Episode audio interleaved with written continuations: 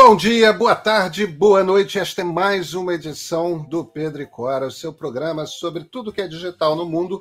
Pedro e Cora, como vocês sabem, no ar toda sexta-feira, toda terça-feira, na sua plataforma favorita de podcasts e também no canal de YouTube do Meio. Eu sou Pedro Dória, do meu lado está minha amiga Cora Roney. Eu sei que eu estou um pouco menos animado hoje, Cora, mas por motivos evidentes. Do que, que a gente vai falar? Ninguém está animado a essa altura, Pedrinho. Ninguém está animado, porque temos uma guerra complicada é. e pode acabar envolvendo o mundo todo.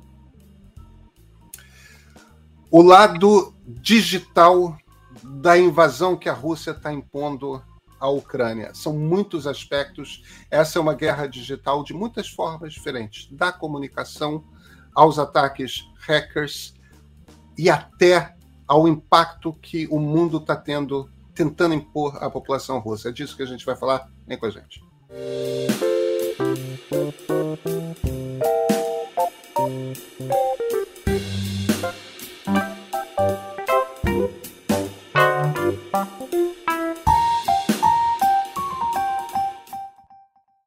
Ora, Rony, acho que a gente podia ter uma conversa né, na edição de hoje sobre o lado digital dessa, dessa guerra horrorosa que está acontecendo na Ucrânia.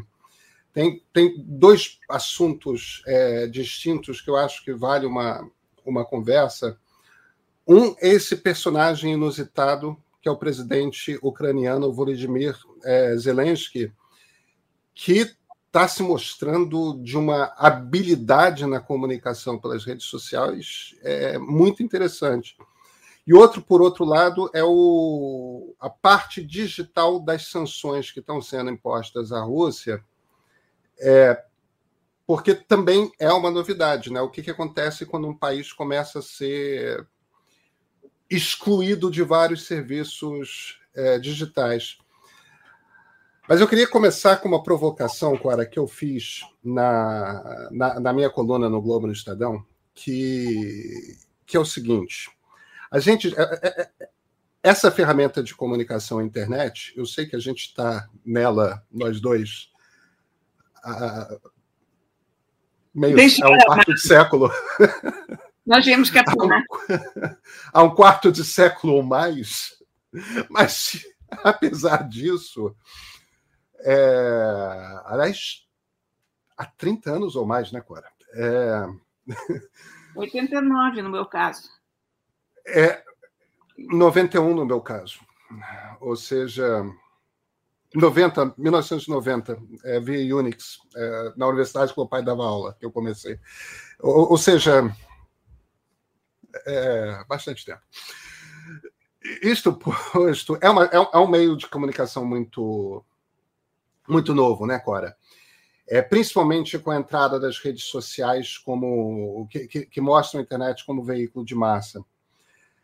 A gente já viu, e isso faz pouco tempo, faz 2015, 2016, a gente já viu é, esse tipo de ferramenta na mão de políticos demagogos que buscam explorar as possibilidades de desinformação. A gente nunca tinha visto nas mãos de um chefe de Estado de guerra. A comparação que eu estou fazendo com Zelensky é com Winston Churchill eu sei que existe uma questão de proporção importante aí, que o Churchill era o primeiro-ministro britânico quando a Europa continental toda tinha caído perante o nazifascismo e estava começando a Segunda Guerra Mundial. O Zelensky é um chefe de Estado de um país em guerra, de uma guerra terrível, mas é a Ucrânia. É, é só um país. Quer dizer, a circunstância do conflito é diferente. Mas assim como o Hitler e o Mussolini souberam usar o, o rádio, que também era um veículo nascente, para desinformar, para mentir e tudo mais, o Churchill conseguiu usar o rádio para fazer uma coisa que é uma coisa dificílima para um chefe de Estado de uma população em guerra fazer, que é inspirar as pessoas arriscar a própria vida. É, exatamente. Nunca, nunca ninguém tinha feito isso é, com rádio antes. Às vezes as pessoas vão ouvir os discursos do Churchill, que são discursos históricos, né, com aquelas frases memoráveis, como estaremos dispostos a dar nosso sangue, suor e lágrimas tal, e, e acham como é que ele estava inspirando sangue, as pessoas. Sangue, suor, trabalho e lágrimas. Tem essa sangue, palavra. suor, trabalho e lágrimas. É verdade, é verdade. E, e, e, aquela voz meio anasalada, lenta, e as pessoas ficam assim, mas como é que isso inspirava as pessoas? E, e não sabem que o rádio, no início, o, as antenas eram de baixa potência, e os rádios, os receptores não eram muito bons, então não é aquela coisa com disc jockey de rádio de rock dos anos 80, que fica falando muito rápido blá, blá, blá, e todo mundo entende de forma cristalina. Não, é, tinha muita estática. Então, se, um, se você não falasse no rádio devagar e com muita clareza, não dava para entender o que você estava falando. Então, precisava você ter a capacidade de transmitir emoção, segurança, falando devagar e de forma clara. O Churchill fazia tudo isso muito bem, escrevia magnificamente bem é, discursos inspiradores, e os ingleses aguentaram dois anos de bombardeio sobre suas principais cidades, famílias correndo risco de vida, aguentaram de pé até os americanos se juntarem ao esforço de guerra e finalmente só nos, no, nos dois anos finais da, de um conflito de cinco anos começar a, a dar uma volta no, no nazismo, né? O Zelensky, usando redes sociais, ele está fazendo duas coisas simultaneamente. Uma coisa é exatamente esse trabalho que o Churchill fez de inspirar os ucranianos. Porque ele está pedindo uma coisa muito difícil, né, Cora? Ele está pedindo para as pessoas mas, arriscarem a própria mas, vida. Mas olha, ele não está inspirando Diga. só os ucranianos, não. É isso. Ele está é inspirando a Europa inteira. Você é vê isso. aquela reunião que ele teve com a União Europeia, ele foi aplaudido no final, ele tem o dom da oratória. E é. ele tá, ele tem uma coisa que o Churchill também tinha. Ele está do lado certo. É claro, é claro. Então, você está do lado certo numa guerra dessas, já é um bom caminho andado. Mas a, as pessoas têm subestimado Zelensky quando elas acham que ele é um tiririca, porque as pessoas dizem, ah, ele era um comediante. É, é só... E na cabeça da gente aqui no Brasil, quando a gente pensa em comediante entrou para a política, a nossa referência é o Tiririca, que é uma pessoa muito é. primária. Mas o Zelensky é um homem sofisticado. O pai dele é matemático, a mãe é engenheira. Ele é um sujeito que tem uma formação sólida. Ele sabe o que ele está fazendo. Comédia não é uma coisa fácil de fazer também, não. Sabe? Quer dizer, a comédia, para ser bem feita, para conquistar o público, ela também requer uma noção de time, um senso, um conhecimento da plateia. E ele tem usado essas ferramentas que ele trouxe do teatro, eu acho, de uma forma muito eficaz também. Ele sabe o valor de um figurino certo. Essa coisa dele estar tá com roupas simples, com com camisa, camiseta, mas com aquela cor neutra, né? Uma não, não é feito certas pessoas que saem de camiseta de time de futebol. Aquilo ali é a camiseta de um homem que está a trabalho e ao lado do seu exército, porque Isso. é a cor do exército, né?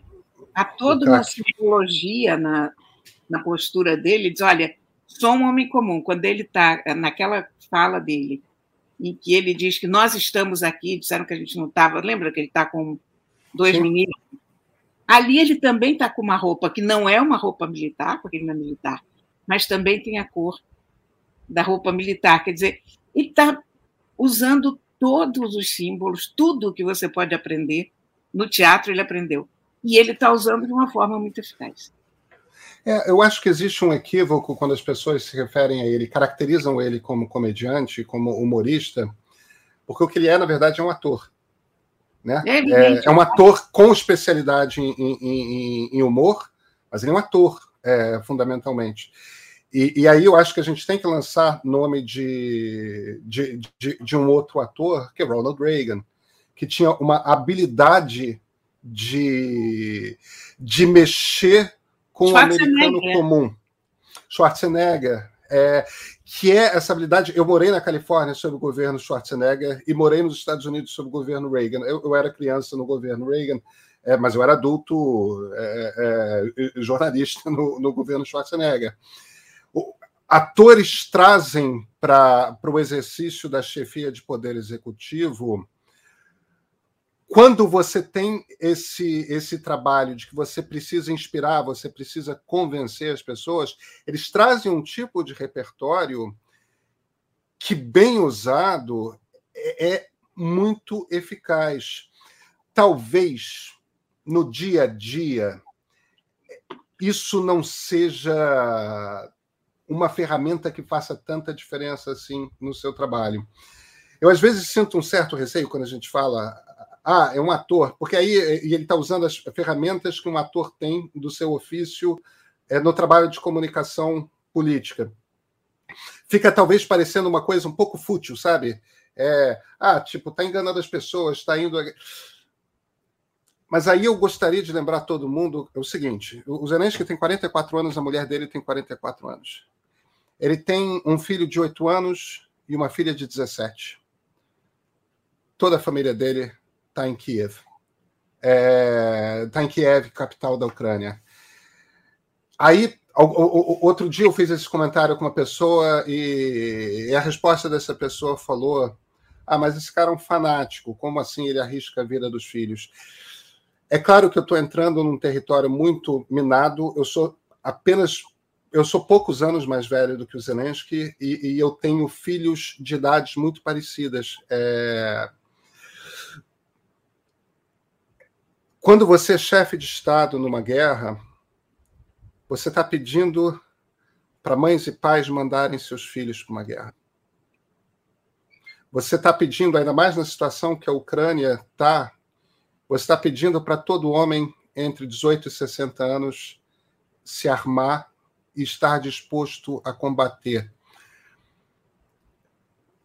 seus filhos maiores de idade. Todo presidente americano todo chefe de Estado, todo primeiro-ministro britânico, é, todo presidente francês que tem filho é, em idade militar, quando há guerra, todos eles mandam os filhos para o cenário de guerra. É, é, claro que é uma coisa que eu fico imaginando eu pessoalmente fazer uma coisa dessas e eu fico apavorado com, com o conceito só que você tem que defender o seu país que está sendo invadido por um país que é não sei quantas mil vezes mais forte militarmente do que você. E se as pessoas não pegarem armas, essa defesa não acontece. Chega uma hora ali que, se você escolheu se candidatar à presidência da República. É isso, está no cargo. É isso que você tem que fazer. Faz parte do cargo. O, a gente está acostumado aqui no Brasil a ver a política como uma sinecura só tem vantagens. Só, você ganha adicional, você tem viagens, você tem moradia de luxo, uh, você tem um hospital melhor que os outros, você tem plano de saúde privado, os teus filhos estudam nas melhores escolas. Agora, a ideia de, de ser ministro, de ser presidente de um país, ela inclui também estar à disposição do país, não é estar de férias no Guarujá andando de jet ski é trabalhar pelo país, é se dedicar, é um, é um, eu vou dizer uma palavra meio esquisita, mas é um sacerdócio, sabe? Mas Quer dizer, é, é uma, é uma vocação.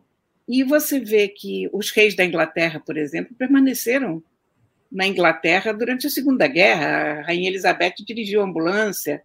Tem os aquela, filhos, tem aqueles os filhos adultos os do King George permaneceram todos. As pois é, crianças é, não. Em Londres. As, as, as, crianças não, mas os filhos adultos permaneceram em Londres, que estava sob bombardeio é. nazista.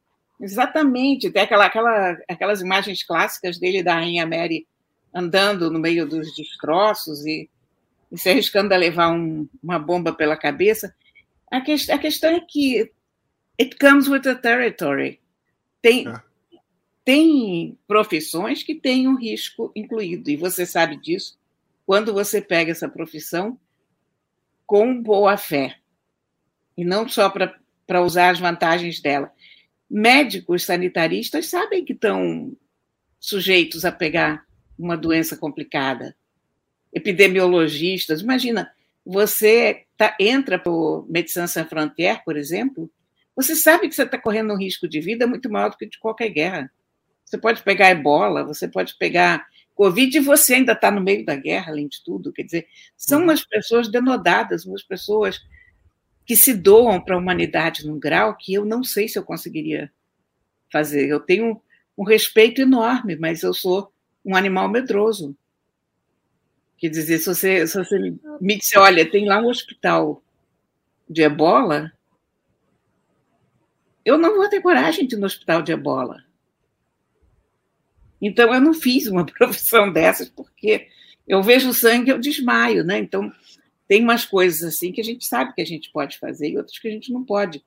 Então, o Brasil tem essa característica de querer pegar sempre o melhor, né? mas a, a hora do sacrifício não é com ninguém.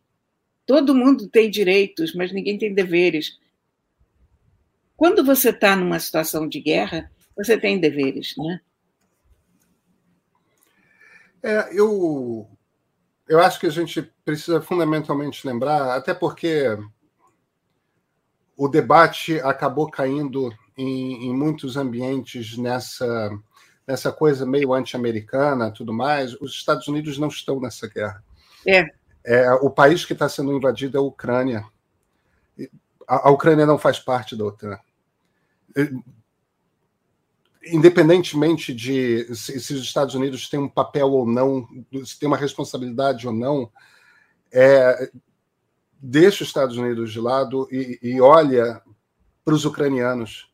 É, você, o que está acontecendo na Ucrânia? É, você sabe o meu ponto de vista, quer dizer, a gente conversou sobre isso na semana passada. Eu acho que o Ocidente, os Estados Unidos, têm sua parcela de culpa por provocar, catucar a onça com a vara curta, por dar na verdade, por dar uma desculpa para o Putin, porque mesmo que eles não tivessem feito nada, o Putin atacaria, e é uma visão daquela grande Rússia, do Império Russo, da, de uma espécie de União Soviética pós-Guerra Fria. Eu acho que é basicamente isso, aquela questão da grande Rússia, né, do, dos territórios ali. Mas eu acho que a partir do momento que alguém invade um país, o resto esquece este país está invadido, vamos fechar com esse país imediatamente. Não é possível fechar o olho para isso. Aconteceu isso na Segunda Guerra. Hitler invadiu a Polônia, Hitler invadiu a Tchecoslováquia, foi invadindo, é, foi invadindo gradativamente aquilo lá, e todo mundo o Chamberlain, né, pondo os panos uhum. quentes, e todo, ah, é um problema da Alemanha, eles que são, eles que falam alemão que se entendam, né? Pronto, aí você vê no que, que dá. Então, não vamos deixar isso acontecer. Ou a gente não aprendeu nada com a história, né? E com a história muito recente. Porque, historicamente, a Segunda Guerra aconteceu no outro dia, né? Eu, eu acho que a gente tem que só fazer esse registro que é a, a gente está assistindo. Tem, tem políticos que, perante o momento histórico, se diminuem, e tem políticos que, perante o momento histórico, são capazes de se alçar ao tamanho que eles precisam ter. E, e Volodymyr Zelensky, que nós sequer sabíamos quem era duas semanas atrás, é o tipo, é o tipo do sujeito que se pôs no tamanho que a Ucrânia precisava que ele tivesse, né? É, e esse, esse, é um registro que precisa ser feito por uma questão de justiça. É, ele é um herói. Ele até, até o momento está se comportando como um herói. É. É, sobre o risco de vida, inclusive. Exatamente. Sobre o risco de vida real, né? Sim, o, o, ninguém tem nenhuma dúvida quanto ao Putin. Putin já matou uns 10 opositores diretamente, no sentido de mandar assassinar, sumir com aquelas pessoas envenenadas. O cara leva uma espetada de guarda-chuva, o, o outro toma um chá, sabe? você imagina, inclusive, a lealdade que as pessoas em torno do Zelensky têm para esse cara continuar vivo. É. é. Todo, todo aquele entorno, né? E, Cora, aí eu acho que a gente deve falar também sobre a presença das. o, o papel das grandes empresas digitais nesse, nesse conflito. Tem, tem um papel que deve ser elogiado. A, a Ucrânia tem um, um ministro digital, um ministro de inovação digital. E que não é o Marcos empresas... Pontes. Que não é o Marcos Pontes, não. É, esse aparentemente sabe exatamente o que está fazendo. É, aliás, como você tinha citado, você citou o pai do Zelensky, ele não é apenas um matemático, né? ele é um cientista da computação. Dentro da matemática, a especialidade dele, quer dizer, o Zelensky já é alguém que é. nasceu dentro, dentro do ambiente digital, porque o pai dele já vinha nisso. Ele tem esse ministro que aparentemente é um cara que tá, sabe o que está fazendo, e, e, é muito interessante porque ele tá com, ele conseguiu dois auxílios desde no, no, momento zero da guerra muito interessantes. Um auxílio da Microsoft, a Microsoft, por conta própria, não, não, foi, não lhe foi pedido isso em momento algum, mas é, que legal que fizeram isso. É, a, a, Microsoft montou um, um grupo de elite para cair dentro do, da, da, da, de vírus, ataque hacker, esse tipo de coisa, o Windows perpetrado pelos russos Teve um vírus que foi jogado na Ucrânia no, nos primeiros minutos da guerra. Imediatamente, vários engenheiros da Microsoft caíram, fizeram a engenharia reversa do vírus, entenderam como é que funcionavam, já começaram a distribuir. É, o Departamento de Estado americano botou essa turma da Microsoft em contato com esse ministro é, é, ucraniano, e desde então a Ucrânia tem funcionando para ela um departamento da Microsoft dedicado é, para combater os ataques dos hackers russos. Isso é sensacional, né? Não é sensacional? Isso é espetacular. Isso é espetacular. É um, literalmente um serviço humanitário que, que a Microsoft está tá produzindo. E, simultaneamente, aí foi provocado, via Twitter, esse ministro da inovação digital provocou Elon Musk ah, você está mandando o foguete e tudo mais. A gente precisa da internet dos seus satélites.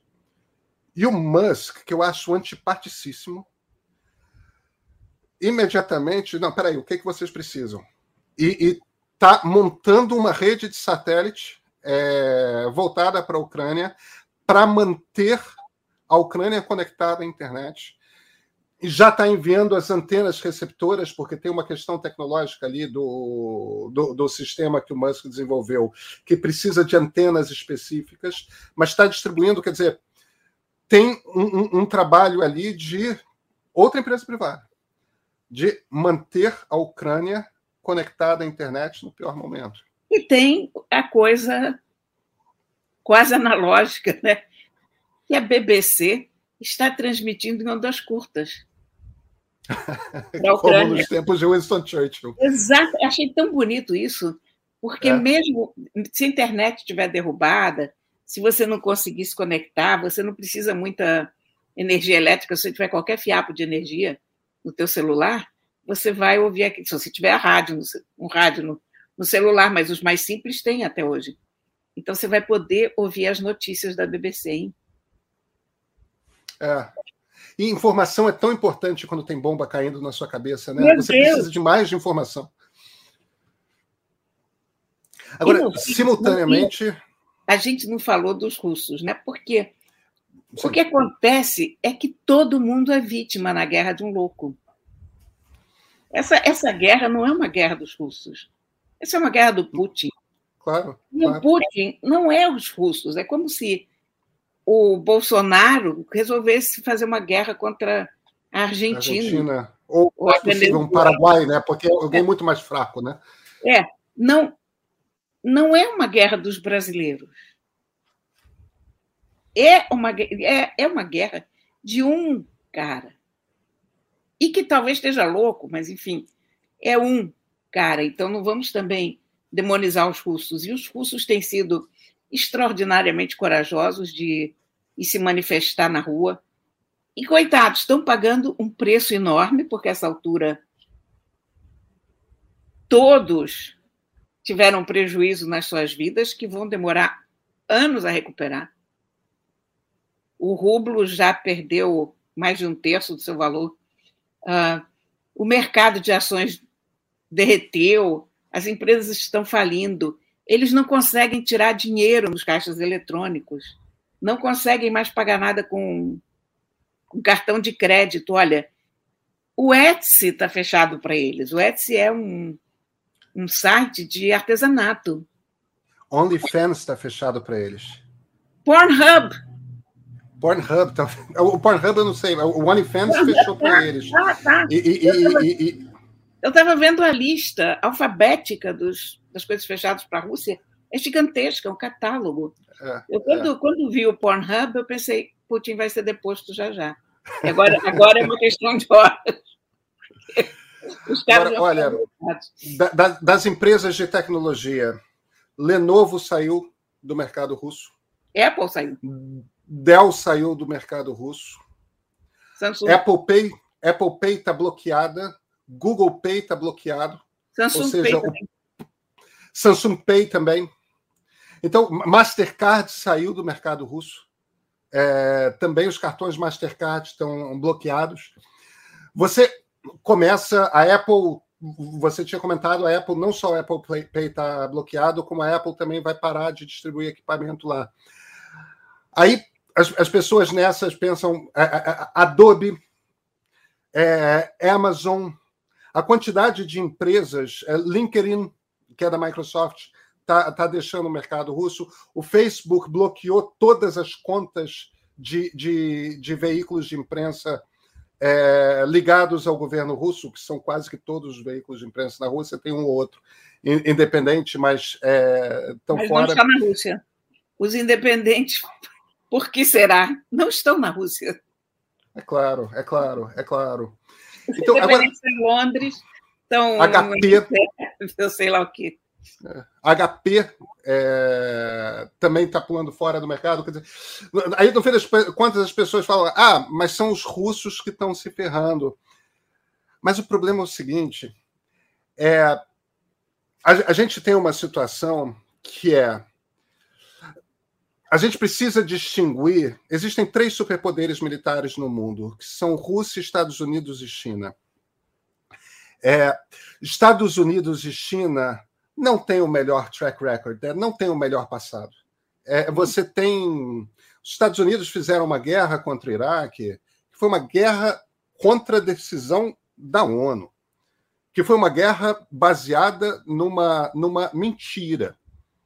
A China tem é, é a, a coisa de é, limpeza étnica, massacre de minorias, é, a, a, maneira como eles lidam com o Tibete, que é um país que é invadido pela China é, e tomado. Quer dizer, a gente não está falando, quando a gente fala das três é, superpotências militares, não tem inocente nessa história, não tem bonzinho nessa história. Porém, a Rússia fez uma coisa que China e Estados Unidos jamais fizeram no pós-Guerra Fria. A Rússia botou duas cidades abaixo, duas cidades grandes abaixo. Grozny, na Chechênia, e Alepo, na Síria. Botou tipo tapete de bombas. É, Alepo, uma cidade, cidade milenar, né, Cora? É, é. Então, quando a gente está falando de Rússia, e a Rússia, se a Rússia fizer na Ucrânia o que fez na Chechênia, porque não é a primeira vez que a Rússia parte para uma guerra agressiva contra o vizinho. Ela já fez isso na Chechênia. É, é, é então, é a segunda vez que a Rússia de Vladimir Putin está fazendo uma coisa dessas se os russos. Você não pode fazer uma guerra com a Rússia porque é uma potência nuclear que está ameaçando soltar uma bomba, lançar um míssil. O Putin textualmente fez essa. Então você não pode fazer uma guerra, você não pode mandar. A União Europeia não pode entrar com a, com a, em guerra com a Rússia. A França é uma potência nuclear. Entende? É, se, uma, se, a União Europeia entra, é uma potência nuclear entrando. Quanto mais os Estados Unidos, que é a segunda maior potência nuclear do mundo. Dizer, você não pode fazer uma guerra para defender a Ucrânia.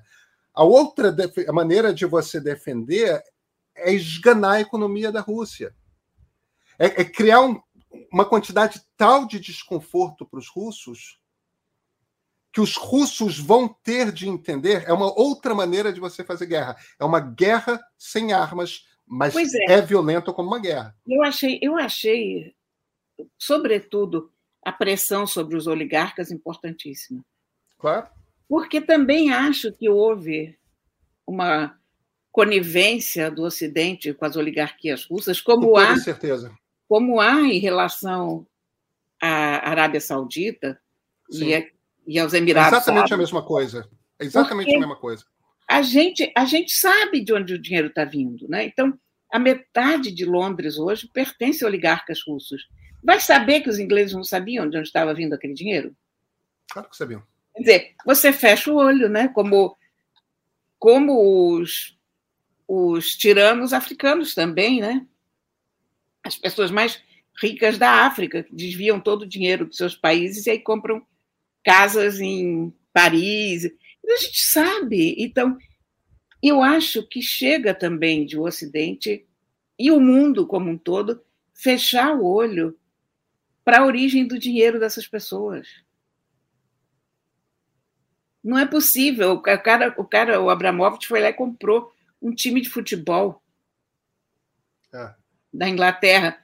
Olha, isso é cínico, isso é hipócrita. Aliás, uma dose de hipocrisia muito grande em tudo isso, né? Porque de repente se se tira a Rússia da Copa, mas não se tira a Copa do Catar. Se faz uma Copa no Catar. Isso é digno? Não. Né? Então, mas eu estou misturando as bolas aqui, mas o fato é que a pressão dos oligarcas é fundamental, porque esses são os parceiros do Putin. Esses são os caras que seguram ele no poder e eles estão começando a cair fora, né? Então, se você faz pressão sobre os oligarcas, os oligarcas não podem navegar, é, é, é viajar de avião no não, território sobre território europeu. Os iates estão sendo tomados, né? É, você está é, o, o, o, dinheiro até em bancos suíços está sendo bloqueado. A Suíça foi genial, hein? a Suíça entrou nesse. É, eu, eu não quis lado. acreditar quando eu a vi Suíça, a Suíça. A Suíça não tomou lado na Segunda Guerra Mundial. Foi, foi Agora, simultaneamente, simultaneamente, ah, foi excelente. Foi excelente banqueira para os nazistas. Fizeram muito dinheiro com isso. E, e, e roubaram muita arte importante que pertenceu a, a gente rica judia que morreu em campo de concentração e teve Exatamente. e teve seus pertences tem e tem dinheiro é, que não foram reclamados nunca exatamente, porque exatamente. É. as famílias foram Mas, mortas ou porque você nesse... não tinha né, a porcaria do papelzinho ou do número da conta que o teu avô tinha aberto até porque o vovô foi mandado para campo de concentração. Exato, por né? quê? Porque o vovô né? É, é. E, e, e, aliás, isso, isso é uma coisa que a gente tem que sempre lembrar. A gente estava falando do Zelensky. O Zelensky perdeu avós e tios em campo de é. concentração. Quer dizer, ele é, ele é o primeiro presidente judeu da história da Ucrânia e ele vem de uma família sobrevivente do Holocausto.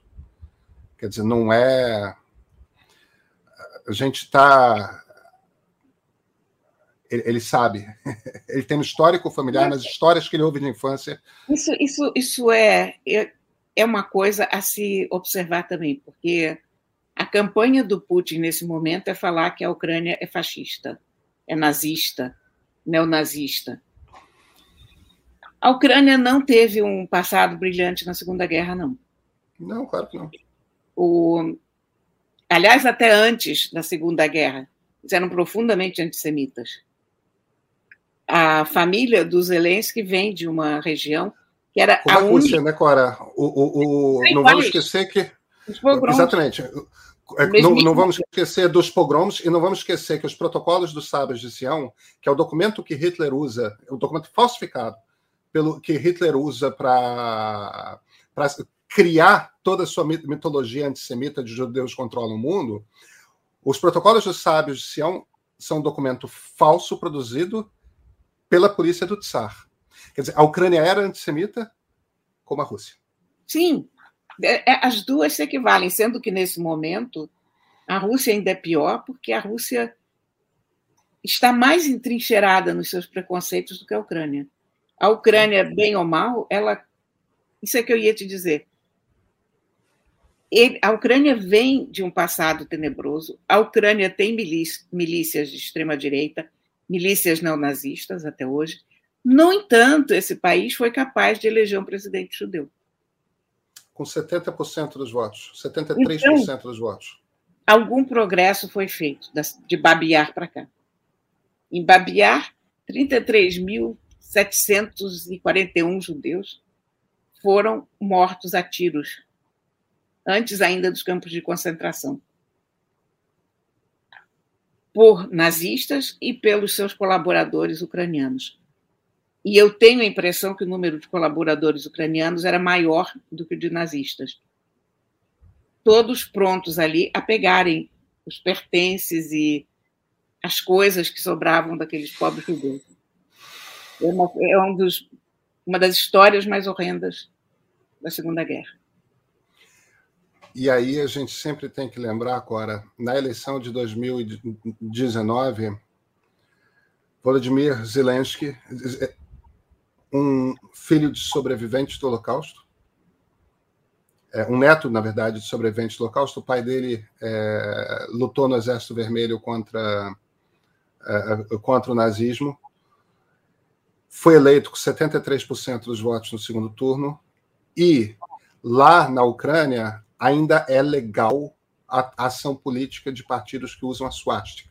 Não é só partido metaforicamente neonazista. Não, não, não. É partido fascista que usa suástica. Ou seja, a gente está falando. Quando a gente fala de nazismo, a gente está falando de um fascismo antissemita. É, que, tem, que tem no antissemitismo sua base ideológica. Participaram da eleição e tiveram 2% dos votos. Quer dizer, é, eu acho de uma canalice o, o Putin se virar e falar que ele vai denazificar a Ucrânia? Não, né? Não, né? É, não é disso que se trata. É... é o pior não é o Putin, o pior é as pessoas que vão nessa conversa, que não se dão o trabalho de ler a história recente, de saber do que estão falando.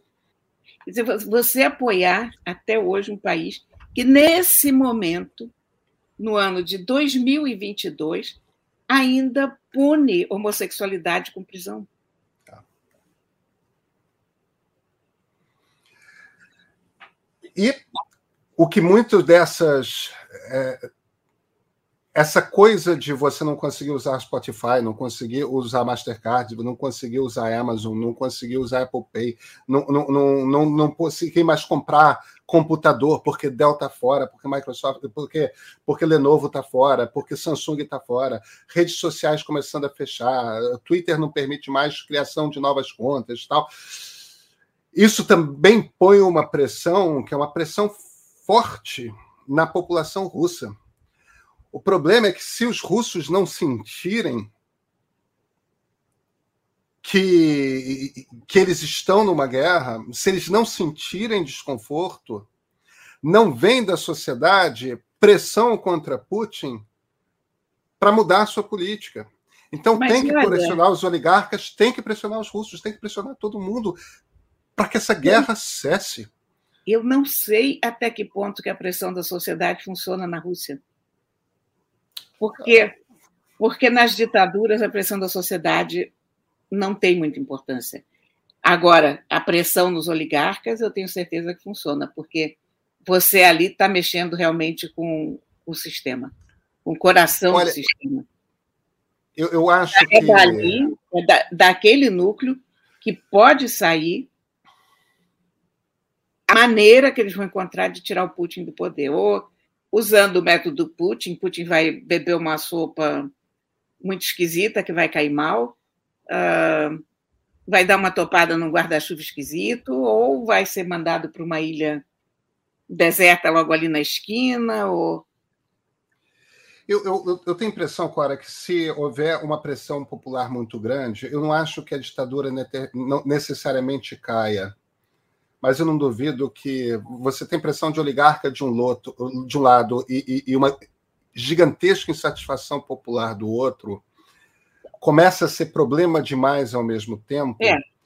Eu não acho que a Rússia vira uma democracia assim, instala o dedo e pronto, os problemas do mundo estão resolvidos e tudo mais. Mas eu não duvido que pinte um golpe militar e os generais se virem, tipo, tira esse cara aí, mantém-se a ditadura, mas encerra-se a guerra. Porque, no fim das contas, essa é a questão. É... Basicamente.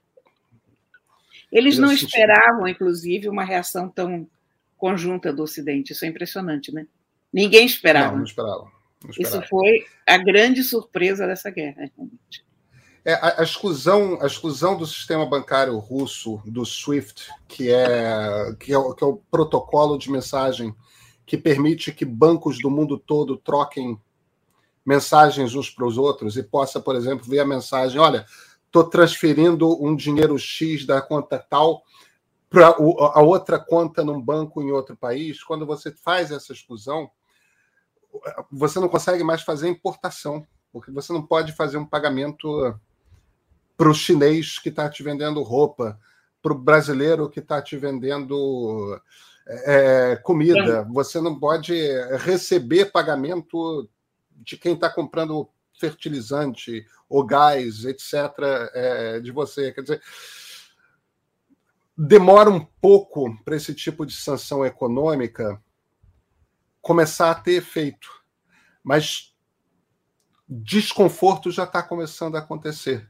É, e é, é, uma guerra completamente diferente, né, Cora? É uma guerra digital não é. apenas na coisa do hacker, mas em tudo todos esses aspectos que a gente está falando, desde o comportamento do presidente ucraniano até o tipo de pressão que está sendo feita contra oligarcas e contra a população russa. E tudo isso tem a assinatura do Putin. E tudo isso tem a assinatura do Putin. Clara, nos vemos na terça? Se o mundo ainda estiver aqui, sim. Ela não faz isso, não, Cora. Estará. Até terça. Temos tantas potências nucleares envolvidas nesse momento. Mas é. estará, estará.